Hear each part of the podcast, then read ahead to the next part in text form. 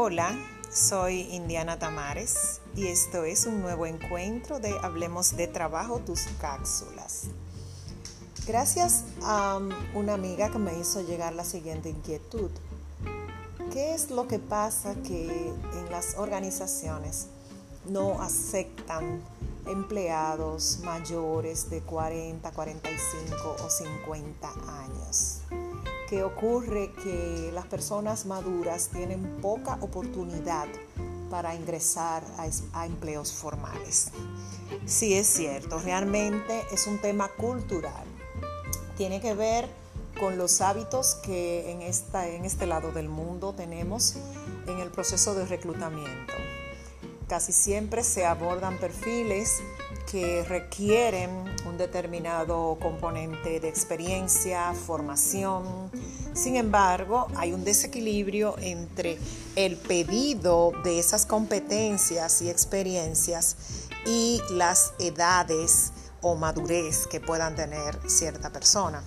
No es menos cierto que la calidad de vida ha mejorado y que por lo tanto el, hombre, el humano como tal, ha extendido su periodo de vida en, la tierra.